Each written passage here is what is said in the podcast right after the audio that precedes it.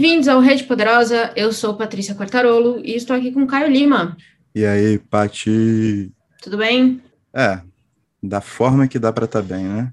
Pois é. Mas a gente vem aqui hoje para falar de uma coisa que a gente sabe que, pelo menos, dá uma, aquele quentinho no coração, que é um livro, né? A gente gosta de falar de livro a gente vai falar bem, então também isso ajuda a dar uma acalmada na vida. Verdade. Quer verdade. dizer, eu vou falar bem, né? Não sei você, você quer meter o pau no livro também. Não sei. não, não, não, não. Hoje meu espírito tá, tá, tá suave, tá suave. Hoje a gente vai falar sobre Cramp, da Maria José Ferrada, que saiu aqui no Brasil pela editora Moinhos, com tradução da nossa amiga. Ai, será que eu posso falar isso? Vou falar, já, já, já foi. Da amiga aqui do podcast, parceira da casa, Silvia Massimini Félix. Falei, hein? Soltei. É, de, de bobeira, assim, de levinha, né? Já, já Soltado, tá de boa. Explanando os amigos, assim, de levinha. É né? Tá certo. Aumentando a lista, aumentando a lista. Agora são três pessoas que gostam da gente, né? Isso. Não, quatro, né? Que tem sua mãe, seu pai, minha mãe. Cinco, minha mãe, meu pai e a Silvia. Seis. Sua mãe, seu pai, minha mãe, meu pai, a Fê e a Silvia. Tá certo, então. Tá bom, Beleza. porra, tá, tá indo bem, tá indo bem. Fechou, tamo bem. O círculo tá aumentando devagar e sempre. Vamos lá. Me conta uma coisa então, sobre o que é Cramp. Cara, Cramp é uma pequena peça em que M, uma menina de 7 anos, estabelece uma relação muito forte com seu pai, caixeiro viajante. E os dois saem para vender produtos de serralheria da marca Cramp pelos confins do Chile. E a história se, desen se desenvolve no meio dos anos 70, 80 ali, quando muita coisa afeta a vida familiar, uma mãe distante com seus motivos, outros caixeiros, um fotógrafo, descobertas, tudo sob a ótica de uma menina de sete anos, né? Uma mulher que lembra sua vida aos sete anos e as vozes se confundem nesse narrar tão profundo, simbólico, às vezes bastante lúdico, extremamente criativo e de momentos de, de um humor maravilhoso. Mas é isso, Cramp é basicamente isso. é bastante coisa para um livrinho de menos de 100 páginas, né? Sim, sim, mas é os potência. melhores perfumes estão nos menores frascos. Ai, pronto. Meu Deus, começou. É... Esse livro foi a nossa escolha para a categoria vencedor de prêmio estrangeiro, barra gringo. Mas não é que ele ganhou um prêmio só, né? A lista é ridícula, quase, de boa, eu digo, de positiva. Sim, sim, sim. São alguns prêmios, como o prêmio de melhor romance do Círculo de Críticos da Arte, prêmio de melhores obras do Ministério da Cultura na categoria romance e prêmio municipal de literatura em Santiago. O que é mais impressionante quando eu estava pesquisando que eu vi é que é o primeiro romance dela. Ela, ela tem uma. A Maria Ferrada tem uma história escrevendo é, histórias infantis, né? Livros infantis. É o primeiro romance dela. E pelo que eu vi, é o primeiro livro a vencer todos esses prêmios. Sim. Junto, assim, um livro que vence tudo isso. E assim, eu só tô ficando mais e mais impressionada com a mulher, porque, rapaz, e é sinistro, né? Porque, tipo, como o livro ele é muito curto, e, e, não são só, tipo, 96 páginas, mas não são 96 páginas, sei lá, de Thomas Bernhard, que é um parágrafozão durante 96 páginas. Na verdade, são vários Exatamente. capítulos bem curtinhos e alguns bem espaçados, né? Com cortes de ideias, cortes de momentos que dão dão todo sentido para o raciocínio que se quer fazer em cima da memória dessa menina de 7 anos, e ao mesmo tempo dão um gostinho de quero mais muito forte também, né? Achei também. Mas também acho que ela soube dosar muito isso de, de quanto essas memórias, né? De, da quantidade, inclusive, de memórias que ela ia trazer, porque chega um ponto em que é chato você ficar vendo criança falar. Tanto que não é a menina dos sete anos o tempo todo, né? Ela cresce também. E ela começa também a reconhecer algumas coisas ali quando ela olha para trás. Então acho que isso também deu uma boa um bom equilíbrio para a história. Ela não cresce muito mais, acho que ela tem 11 anos, né? Então assim, eu acho que ficou bom porque a gente vê aquela menina de 7 anos e depois ela aos 11, 12 anos, se eu não me engano. Então dá uma quebrada um pouquinho na voz, e não é uma voz infantilizada, né, mas um mundo mais inocente, porque não dá para ser, não daria para ser um livro só disso, eu acho. É, eu acho muito difícil, né? Tipo, ao mesmo tempo que trabalhar a própria memória, principalmente memória de infância, ela se torna um lugar muito confortável, às vezes, porque é, você falar sobre memória de infância costuma ser uma parada muito, muito lúdica, né? ela, ela, provoca uma coisa mais, mais terna, assim, mais, mais carinhosa, mais, mais fantástica também. É, também é muito difícil você fazer uma criança meio verossímil, sabe? São poucos autores que eu conheço que conseguem trabalhar isso muito bem. A Maria é, um, é, um, é, uma dessas autoras que tem esse talento. E essa quebrada com a questão nostálgica da Amy, né, faz com que a gente sempre mantenha um, um exercício de reflexão bastante interessante, né? A gente sempre está pisando na infância, mas sempre está conseguindo voltar para o momento presente dela a, a, ao escrever essas, essas, memórias, assim. Então, isso vai dando um, um balanço legal, vai dando um ritmo legal num livro que vai se amutinando de, de, de situações e vai fazendo esse jogo, deixando a gente ainda mais imerso. Eu acho acho que foi muito inteligente, muito perspicaz, muito bem dosado, como você falou. É um trabalho, assim, de ourives, né? Porque não é só escrever tudo que tá lá, é como você recorta e como você traduz essas, essas questões para poder deixar o livro num, num ritmo que seja realmente gostoso, sabe? Um livro gostoso de ler. É verdade.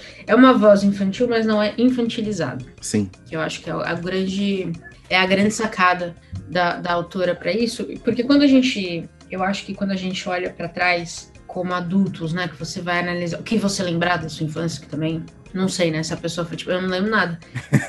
você lembra mais mesmo é dos, dos sentimentos, né? Mas você, eu não lembro situações específicas, a menos que sejam traumatizantes. E o que, o que, dá, o que eu fiquei muito. O que marca muito esse livro para mim é, é, a relação dela com a família. E de como ela tinha, é, ela cons consegue manter essa coisa que a gente tem quando a gente é criança, de ver os nossos pais para muito além de qualquer possível falha, né? Então existe uma certa idealização eu acho, dos nossos pais. Eu acho que ser adulto também é quebrar essa idealização. Então é muito. Eu, eu achei muito. Muito doce, assim, muito sensível a forma como ela colocou essa menina é, viajando com o pai, acompanhando ele numa profissão que não existe mais, né? Uma coisa que marcou um tempo e que era quase uma aventura para ela, como uma criança de 7 anos, é, uma, uma vida completamente politicamente incorreta, né? A criança bebia uísque, a criança fumava também, porque era uma bagunça. Década de 70, né, gente? Era bagunça. Você comia do chão pra ter anticorpo, né? É verdade. Isso que me falavam. Regra Então, assim, é muito. É. Então, assim, ela, ela trouxe essa sensação toda que a gente não viveu na década de 70, a gente não era filho de caixeiro viajante, mas dava para sentir isso, porque essa relação de, principalmente de pai e filha, de você olhar pro seu pai e ver ali um herói. Sim. Antes de você ver as rachaduras, né? Os problemas. Com certeza. Eu acho que esse fator da narrativa da personagem estar voltando nas memórias, ele faz todo esse percurso emocional de uma maneira muito muito sensível, sabe? Porque a gente consegue reconhecer todos esses pontos ao mesmo tempo que ela começa a elucidar o, os contextos de como isso aconteceram, né? E aí você percebe, tipo, todo o carinho, todo a emoção de estar junto, né? Viajando e a questão da maletinha de dinheiro, dela cobrar uma comissão por ajudar o pai, né? E de como isso refletia na moral e na ética da própria profissão, de certa maneira. E o como isso é um reflexo do modo de vida daquele tempo, né? Na, no círculo que ela tinha, assim. Eu acho que existe uma, uma compreensão muito paulatina das questões que ela consegue jogar num espaço muito curto. E isso é uma parada que, pô, é de muita habilidade, de muita. E principalmente, assim, é um livro muito sensível. Ele é um livro que te deixa muito tocado em vários momentos. Mesmo nos momentos mais é, contraditórios deles, assim, né? Tipo, ela fumando e bebendo uísque. Exatamente, é. é. E não foi cancelada, né? Então, realmente, ela colocou isso de uma forma muito esperta.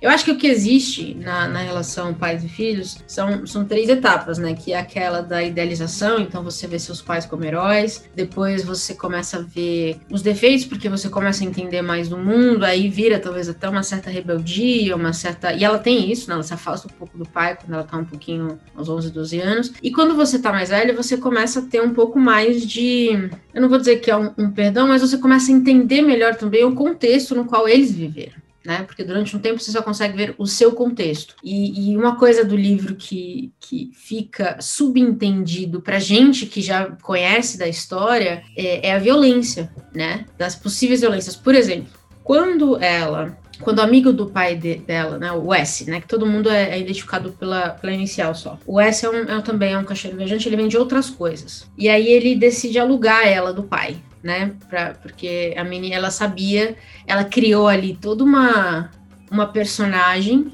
que ela sabia deixar os compradores com dó, basicamente, né? Para que eles comprassem do pai dela. E aí o S viu isso e falou: pô, tô precisando de uma ajuda, eu queria alugar ela para ir comigo, aí em algumas lojas, é, diferentes das suas, óbvio, para que ela também fizesse isso aí, para o povo comprar as minhas coisas. A primeira coisa que eu pensei foi Lolita, né? Eu falei: esse homem vai pegar essa menina, Sim. e aqui, isso aqui agora vai virar um, um livro de crime, basicamente. Mas ela tão inocente, o que, que ela faz na hora? Ela não tem medo do S, né? Porque ele é amigo do pai. O que, que ela faz? Eu quero uma comissão. Sim. né?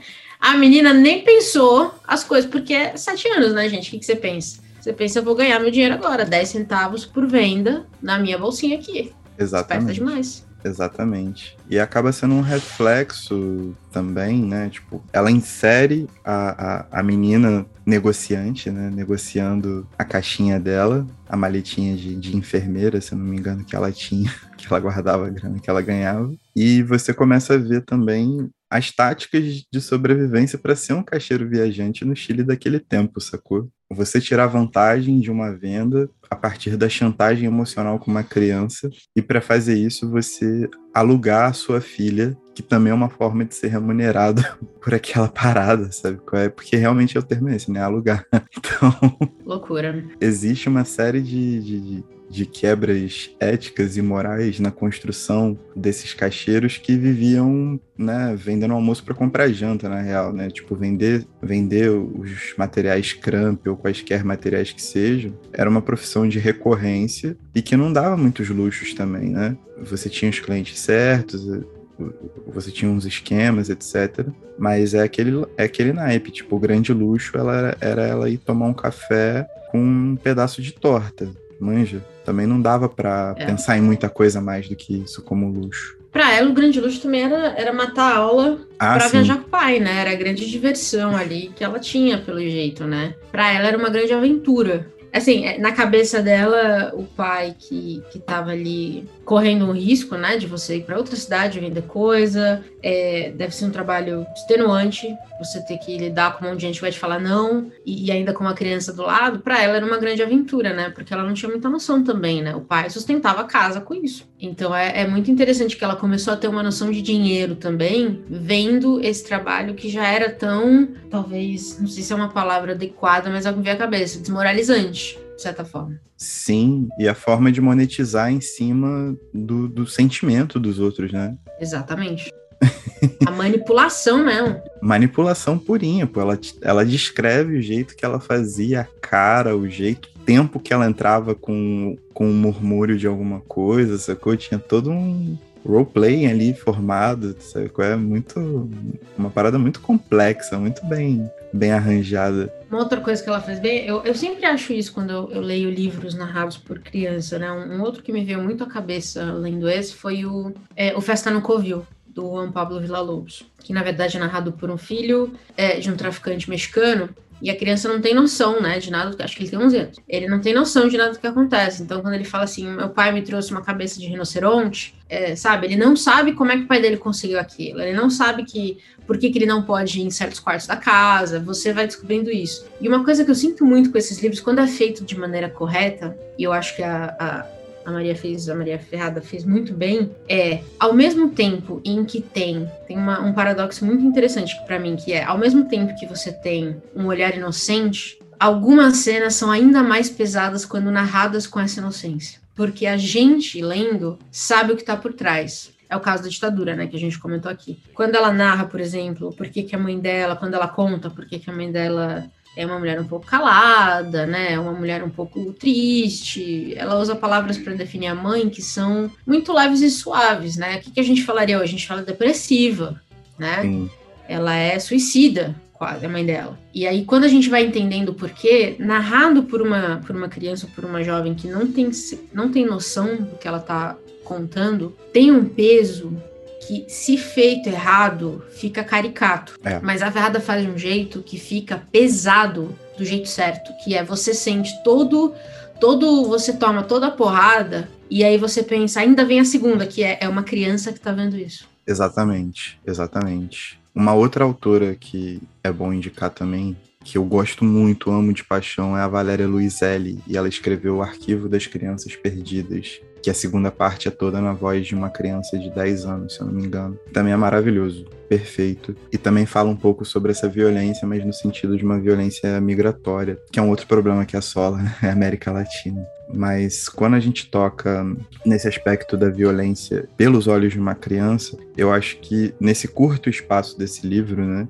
a Maria ela consegue desenvolver dois tipos de violência de uma maneira muito bem feita. A primeira é essa violência da mãe, uma mãe que tem, tem sérios problemas psicológicos, sérios traumas, né, depressiva, e que ela sente a ausência da mãe e ao mesmo tempo, né, tem, tem esse olhar, esse olhar tão terno, tão sensível. E eu acho que vale a pena também comentar sobre o fotógrafo, né? Um, é um episódio muito importante. O fotógrafo Exatamente. que o pai da carona, acho que é E, né? Que para numa cidade perdida em busca de tesouros perdidos, digamos assim, que nós sabemos que são corpos que ele fotografa e acaba morrendo por causa disso, e toda essa violência é, transcorre pela visão dela também. E ali a gente está vendo ela sendo exposta a, a atos de violência muito objetivos, né, muito materiais, e a forma como ela descreve essas memórias, a forma como ela está exposta e, e vê tudo aquilo acontecer. Então é, é sempre um,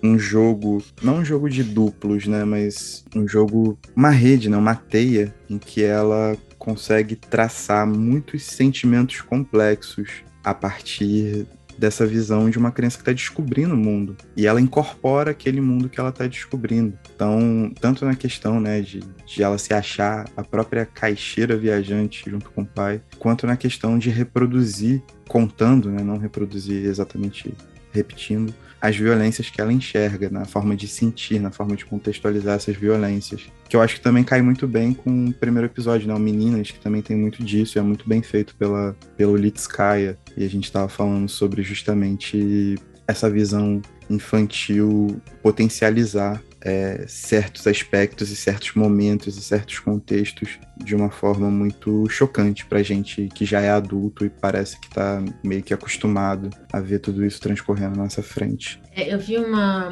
Eu li uma entrevista da autora e, e ela falou duas coisas que eu achei muito bonitas quando ela estava explicando que, ela quis escrever esse livro, né? Porque o livro é, é, o pai dela, né? Então, assim, a inspiração é o pai dela, que era um caixeiro viajante. Então, ele tem muitos componentes ali autobiográficos, né? O S, por exemplo, existiu de verdade. E ela, a mãe dela, acho que é a questão mais ficcionalizada do livro. E ela diz que o que ela pensava muito quando ela escreveu é que é como o mundo o tempo todo não permite o afeto. É como tudo vira transacional, sabe? É, então, ela, aos sete anos, ela aprendeu que a manipulação dava dinheiro. É, ela aprendeu que você se divertia cobrando uma porcentagem do amigo do seu pai, sabe? Tudo vira é, uma transação financeira.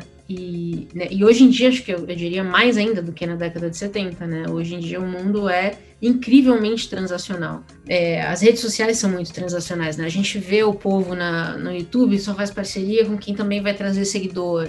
Você só, só chama para falar é, se a pessoa já tem aí, já é famosa, sabe? Assim, o famoso, né? Famoso lista B, C, D aí.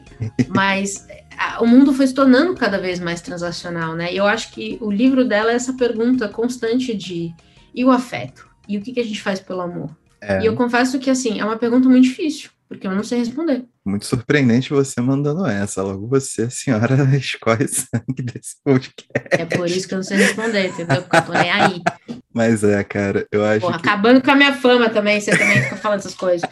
Uma pausa nesse episódio para te contar umas coisas muito legais. Você sabia que o Rede Poderosa tem um site? No www.centralredepoderosa.com.br você encontra as referências de tudo o que falamos nos episódios e a lista completa das recomendações dos BOs. No Spotify e no Deezer você também pode acompanhar a playlist Rede Poderosa Modo Shuffle, com as músicas que usamos nos episódios e também o que recomendamos nos BOs. Ouvindo os nossos episódios pelo aplicativo Orelo, você nos ajuda a remunerar toda a cadeia de produção que traz cada episódio para você. É só baixar o aplicativo e buscar por Rede Poderosa, e o aplicativo é gratuito. Por fim, você pode nos seguir no Instagram, no arroba Central Rede Poderosa, para saber tudo o que está para sair, ver os posts especiais que eu e o Caio preparamos toda semana e ainda teremos uma caixinha de pergunta toda terça-feira para você comentar e perguntar o que quiser. Nós responderemos e comentaremos os envios nos episódios do Chá Revelação. E agora, de volta à programação normal. Mas eu acho que existe também uma questão de que toda literatura e toda a memória ela passa dentro de um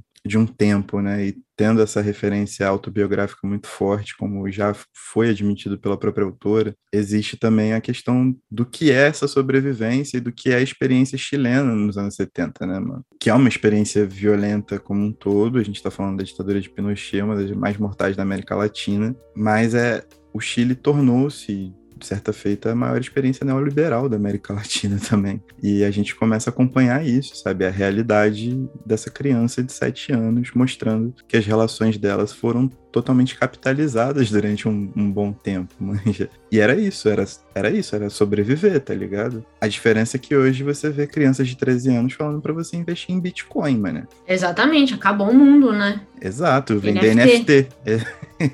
Pois é. Acabou o mundo, cara. Você não pode nem ter um JPEG mais, que agora você tem que monetizar, senão você é burro. Sim. Foda, né? Não, é o pior, né, cara? Tipo, você vê marmanjo caindo nessa, né? O Neymar pagando 100 milhões por causa de um macaco com cara de cansado. Eu fico pensando quanto não pagariam pela ilustração da Nathalie, que, gente, que ela faz de capa pra gente, tá ligado? Mas é propriedade particular, não é pra ninguém usar, não. Exatamente. É processo. Exatamente. Se eu ver por aí, eu vou ficar pé da vida. A gente Falar tem um monte. Código na blockchain. Eu nem sei o que é, mas é isso aí mesmo. É isso aí. Eu tenho, eu tenho uma tangente aqui para nós, pra gente discutir. Há um tempo atrás, eu, o Christian Assunção mandou uma pergunta e eu tô pensando nela até hoje, que foi: Você aceitaria ganhar menos para trabalhar com algo que você ama. E aí eu tava pensando nisso e eu decidi que eu não aceitaria, não. Sabe por não. quê? Porque me preocupa muito, muito real, tá? Isso é uma preocupação real. Eu tô botando aqui porque a gente brinca o tempo inteiro que a gente quer viver do podcast, né? Ia ser incrível.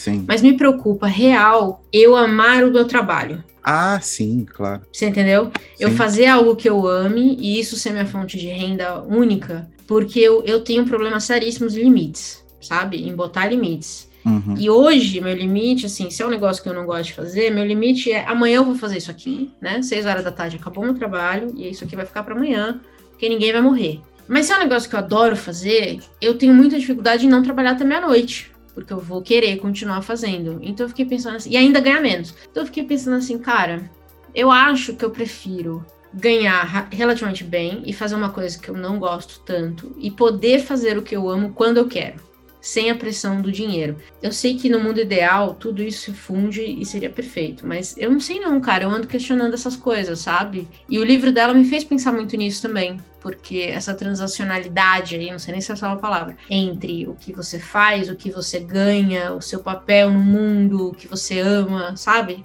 Eu tenho questionado muito isso, e esse livro meio que levantou um pouco disso para mim também, junto com essa pergunta do Cris. Eu penso o seguinte, né, cara, tipo, eu entendo que as relações de trabalho, e inclusive a organização que a gente tá fazendo para desenvolver o podcast, que é uma parada que a gente ama fazer, ela envolva tarefas e envolva coisas muito exaustivas, principalmente nesses primeiros meses em que a gente está organizando tudo de novo, sendo que a gente faz basicamente todos os processos, a gente conta com a ajuda de pessoas muito especiais, muito queridas por nós. Mas assim, né, quem tá trampando todo dia nas redes sociais, quem faz toda a parte de distribuição, edição de áudio, né, que é o, o grosso do podcast, somos nós dois. E a gente entende como isso é exaustivo.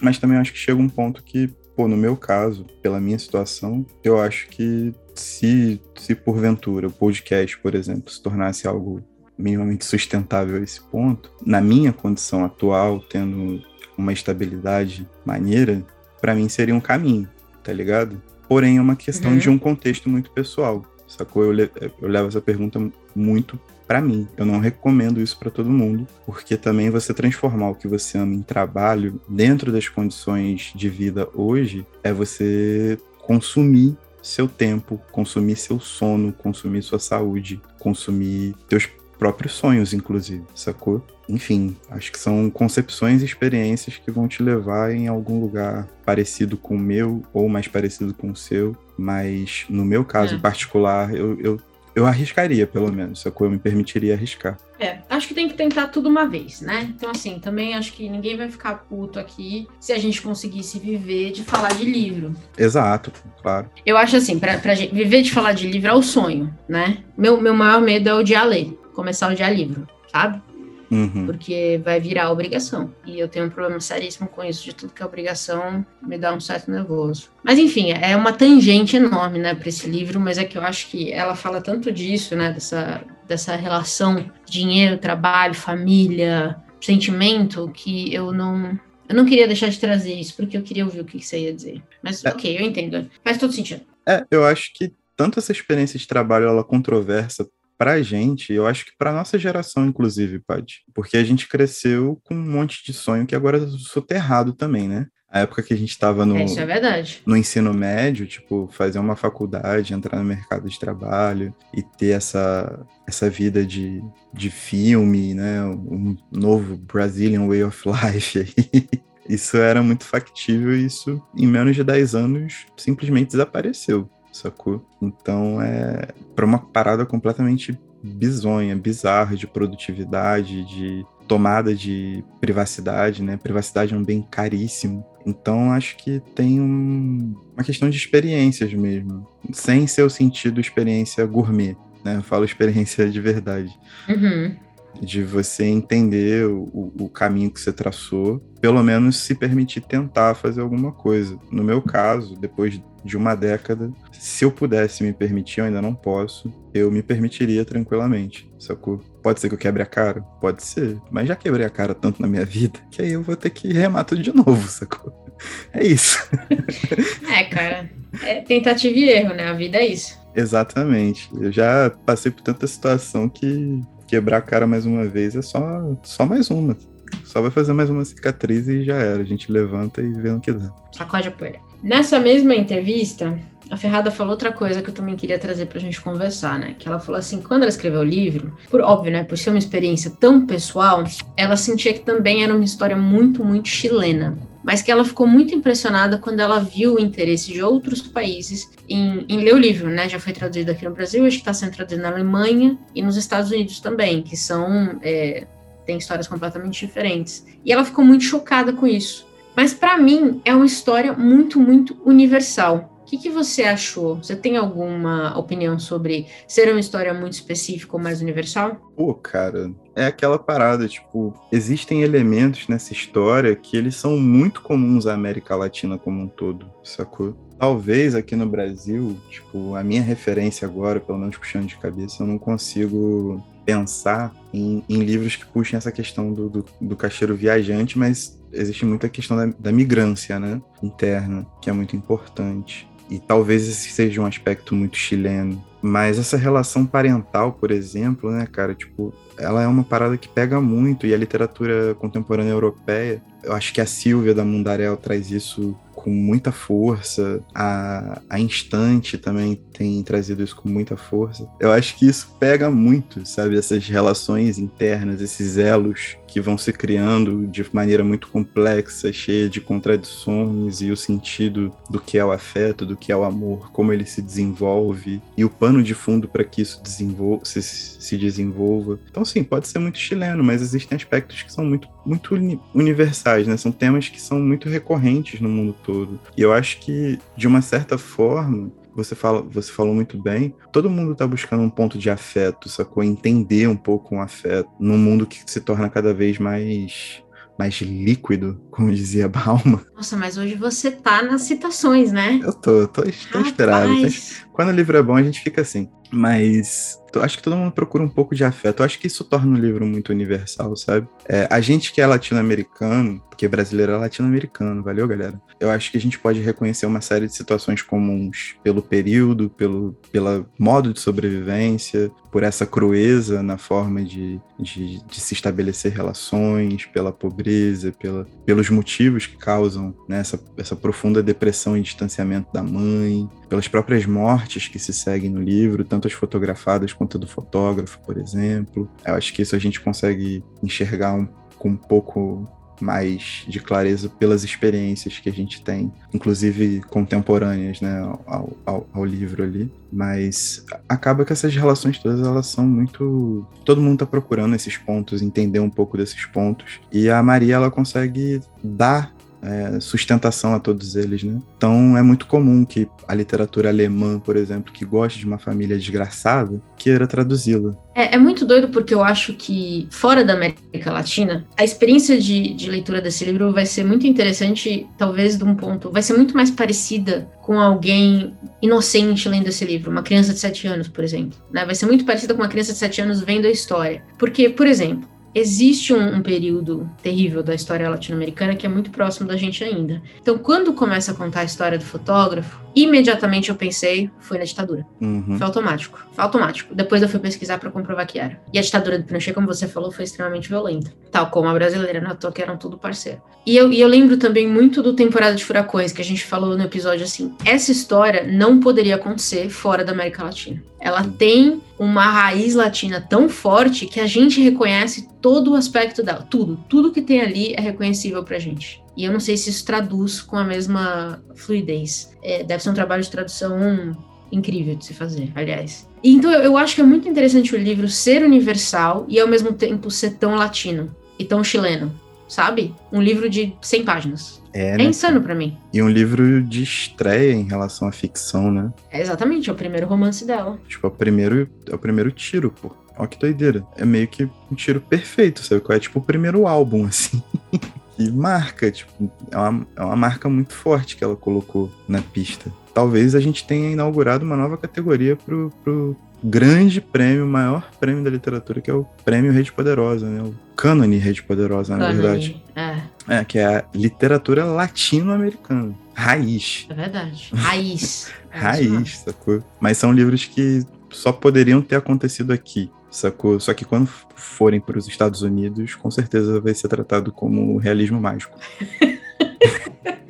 é, isso é verdade. Eu já fiquei feliz que ele tem componentes autobiográficos e a, e a Moinhos não mandou que era uma autoficção, porque eu já ia ficar louca. Então, para você ver como autoficção realmente é uma bosta e não existe, porque tudo é autobiográfico até certo ponto como eu venho dizendo aqui desde quando? Desde 2018, que eu tô cagando na cabeça da autoficção e ninguém me escuta. Solicitar para escrevedeira que você faça um novo curso sobre autoficção. Você vai tirar o Julian Fuchs de lá. Foda. Eu não tenho nem, nem roupa para discutir com, com o Julian Fuchs sobre isso.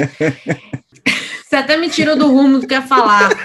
Oh, meu Deus. Esse episódio já tá completamente fora da casinha já. Tá bonito, tá bonito. Eu acho que tá tão bonito quanto o, grande marceneiro criador do mundo. É, ah, um, um, ponto que eu não queria deixar de falar, lembrei. Da Moinhos, que eles têm feito um negócio muito legal, e eu pensei nisso esses dias quando eu recebi um, uns livros de sebo que eu comprei antigos aí. Eu peguei, eu recebi um livro do Steinbeck que era é da década de 50 ou 60, quando o Brasil ainda se intitulava Estados Unidos do Brasil. Coisa ridícula. E eu tava vendo isso e comecei a dar risada, e eu lembrei que a Moinhos faz uma coisa que eu acho muito legal. Agora é interessante, mas daqui uns anos eu acho que vai ser incrível, que é no final do livro, não sei se você já viu isso, que eles colocam o que estava acontecendo quando aquele livro foi impresso. Você já viu que eles falam assim: ah, enquanto esse livro estava sendo preparado, o presidente, sei lá, reclamou Sim. de não sei o que, o presidente passou uma lei absurda de não sei o que. E eu, eu achei isso, eu acho isso muito divertido porque daqui 20, 30 anos, quando alguém, sei lá, comprar esses livros em sebo, talvez, e não lembrar dessas, dessas pequenas coisas que a gente passa no dia a dia, é, eu gosto muito que isso vai ser como se fosse uma fotografia também do que acontecia no país E eu vi esse, esse, esse livro do Steinbeck e eu fiquei pensando nisso. Eu não queria deixar de falar, porque eu gosto muito que a Moinhos faz isso. Eu acho muito divertido. Quer dizer, é triste, né? Porque as coisas são horríveis, mas também é divertido. É, eu acho que é um, um marco no tempo que principalmente para Cramp, é, acaba sendo muito, muito fortuito, né? De você desmembrar a grande história num pequeno fato que aconteceu enquanto aquele livro estava sendo editado e indo pro, pro mercado. Acho maneiro, acho que ressaltar isso com esse livro, principalmente, né? Apesar de ser um, uma praxe da Moinhos, é, é muito fortuito. E eu, eu acho assim, eu só tenho a dizer para a galera que está aqui pensando se. Já teve outro da Ferrada que saiu recentemente também pela Moinhos, então eles estão trazendo é, mais coisa dela, mas essa é uma chance de você pegar uma autora desde o começo da publicação das obras dela, né? O povo fica reclamando de vai ler não sei o quê em, em, em ordem cronológica, não sei o quê. Vocês têm a chance de ler a Ferrada enquanto ela publica. Olha que incrível. Então fiquem de olhos na Moinho, de olhos na, de olho na Moinhos, porque tá saindo coisa dela ainda. Saiu esse mês, inclusive, o segundo dela. Exatamente, o recadinho que fica aí, que leiam autores contemporâneos, é muito importante. Mesmo quando eles refletem sobre o passado, né? Existiu o famigerado link e a produção latino-americana que está vindo para o Brasil através de editoras como Moinhos, com a Mundarel, como a Instante, Dublinense e outras, absolutamente fantástica, inventiva, inovadora, sensível, sacou? É, é, só coisa fina, mano, só coisa fina, tipo, é um jorro criativo mesmo. E vale a pena, sacou? É um, é um período que eu acho que mais do que nunca a gente precisa estar integrado como, como bloco, porque todos nós estamos sofrendo os mesmos males de uma maneira muito virulenta de novo, né? Menos de 50 anos depois de um período nefasto que foi um período das ditaduras latino-americanas. Então, se a gente não fez isso no passado, acho que vale a pena começar a fazer isso agora. Nem que seja pela literatura, nem que seja pela sensibilidade de uma ficção como Cramp, né? Uma ficção por olhos infantis ou algo muito violento e virulento como Temporada de Furacões ou algo muito familiar como a Débio, enfim, tantos outros exemplos que tem. China Iron, que você gosta muito e eu comecei ali, achei fantástico. Só pelo comecinho, Incrível. Uhum. Sacou? Então, tipo, é isso. Eu acho que Cramp é uma excelente oportunidade. O que a Moinhos anda trazendo junto com todas essas outras editoras dá um respiro para um mercado que anda às vezes bastante claudicante assim de ideias, de inovação, de forma. E esse pertencimento latino-americano, essa unidade latino-americana que a gente pode começar a ter devagarinho assim, é de leve assim. É isso aí. Basicamente, leia Ferrado e vem contar pra gente o que vocês acharam. É isso. Leiam muito e é só isso mesmo que tem para recomendar. Pois muito bem. Temos um episódio? Temos um episódio, pô. Que isso. E tchau. Tchau.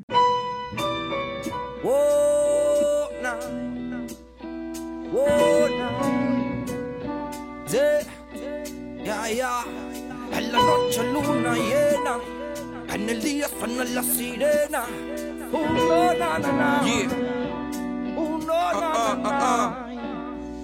Vengo de Chile, el bajo Chile es anónimo, actores secundarios en un filme antagónico. Ese Chile al que definen de clase media, pero tiene las medias deudas que los afligen y lo asedian. El Chile de mis iguales y los tuyos, que no salen en las páginas sociales del Mercurio. No tienen estatua y no tienen calles principales y no son grandes personajes en las putas historias oficiales. El de montones de poblaciones que nacieron por los mismos pobladores en las tomas de terreno. Casas bajas variadas y los bloques las casas chubi, los departamentos básicos pa' pobres. El de los almacenes y bazares varios. Que quiebran cuando invade el barrio un supermercado. El de los cachureos peripersia que resisten con fuerza al monopolio bestia del centro comercial. El de los que se van en metro pa' la vega. Parados y repletos y en metros a la casa llegan. De los que hacen su viaje en Santiago Micro y no pagan el pasaje cuando está la mano, mijo. El chile de los carritos de completo y sopa y pillas que siempre pillas en la esquina de un gueto donde hay menos escuelas que botillería. El Chile de mis secuelas, de mis penas y mis alegrías. Chile común y corriente. Ese que no salen comerciales de TV. Donde los vivos se abren porque aquí son cianes. Cuidado con quemarse con este mensaje. Vengo de Chile común y corriente. Ese que no salen comerciales de TV. Donde los vivos se abren porque aquí son cianes. Cuidado con quemarte con este mensaje. One want you to know the power of the underground. We'll fight alone, just as we used to do in those days. All right. Fight just like we used to do.